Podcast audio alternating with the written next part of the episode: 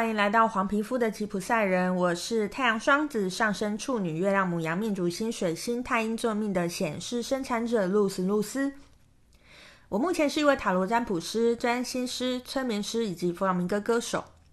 如果你也好奇我的人生是怎么走到这一步的，欢迎你跟着我的声音继续听下去喽。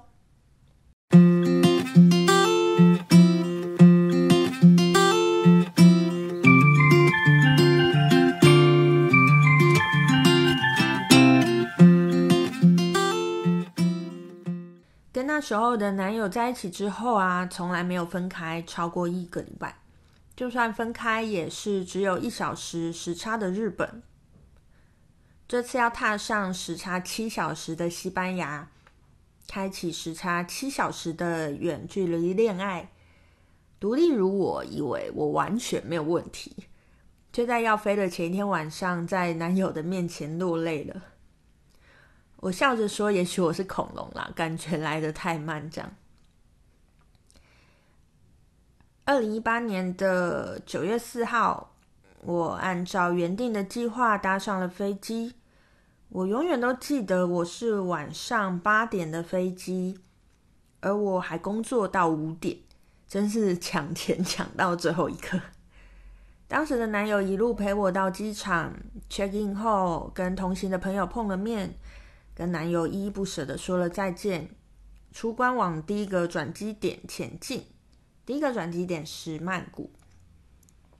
虽然我是一个很喜欢大象的人啦，但我从来没有到过泰国。第一次踏上泰国的国土，竟然是在曼谷机场转机。印象中，我人生唯一一次的转机经验是在国小的时候飞美国。那时候懵懵懂懂，跟着家人，也完全不知道发生什么事。我原本以为转机就只是换个地方搭机，没想到竟然也要过安检。对，我就是第一次转机，第一次自己转机，而且曼谷机场比我想象中大的非常多，再加上下下飞机之后才发现同行人的行李居然没有被直挂，悠闲的转机时光瞬间变得很赶。下飞机之后，我们就去寻找了 check in 的柜台，遍寻不着卡达航空的转机柜台，好不容易找到了，发现队伍排得好长。心再怎么急也没有办法，只能用眼神催促前面的人。终于轮到我们了，跟地勤人员说明了行李的问题，解决之后就往登机口狂奔，有惊无险的赶上了飞往杜哈的班机。大约十个小时的时间，踏上了第一个中东国家的国土——卡达的首都杜哈。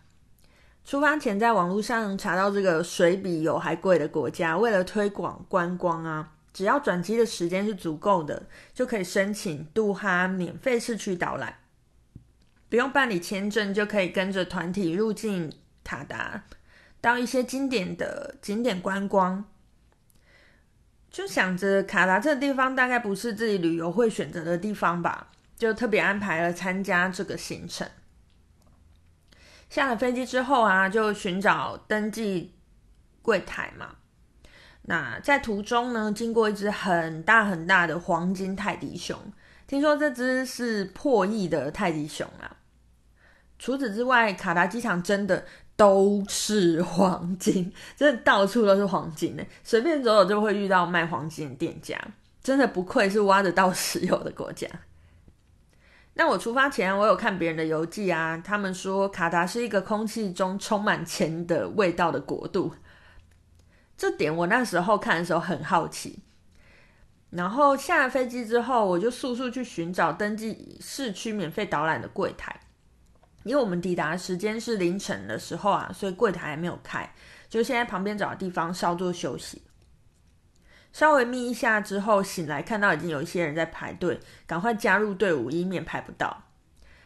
发现现在市区导览已经不是免费的啦，但是还是很便宜啦，所以我们就还是决定要去嗅嗅 钱的味道，还有空气这样。时间到了之后啊，服务人员就集合我们啊，收取我们的护照，盖上入境的章戳，给我们一个人一张看不懂的识别卡片。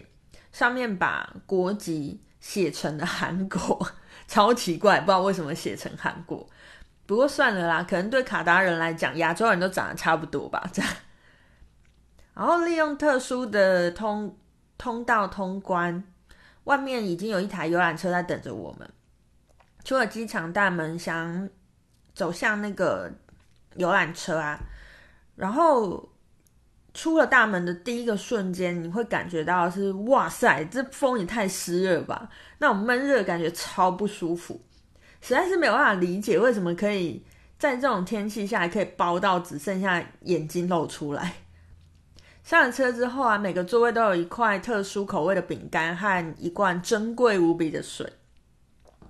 一路上导游都用英文介绍着每个景点，也有让我们下去一些地方拍拍照。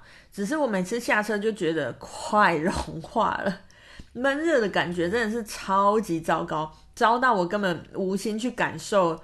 空气的味道。最后一个下车的景点是杜哈的传统市集。这市集很神奇的地方是啊，这里看起来像菜市场，可是却所有的路上都有冷气。果然是一个极度有钱的国家，用电好像不用钱。穿梭在那个市集里面啊，有几个卖零嘴的小贩拿出试吃品来给我们试吃，然后我就。没有想太多，我就很自然的拿一块来吃，也没有多做停留。同行有人超紧张的跟我说：“你怎么可以吃？要是有危险怎么办？”老实说，在他跟我讲之前，我完全没有这种想法。不知道是不是我这就是太没有警觉性。然后平常都生活在台湾啊，要去旅游是去日本，就是其实完全就是没有任何警觉性。这样在市集里面呢、其实不会看到独自出门的女人。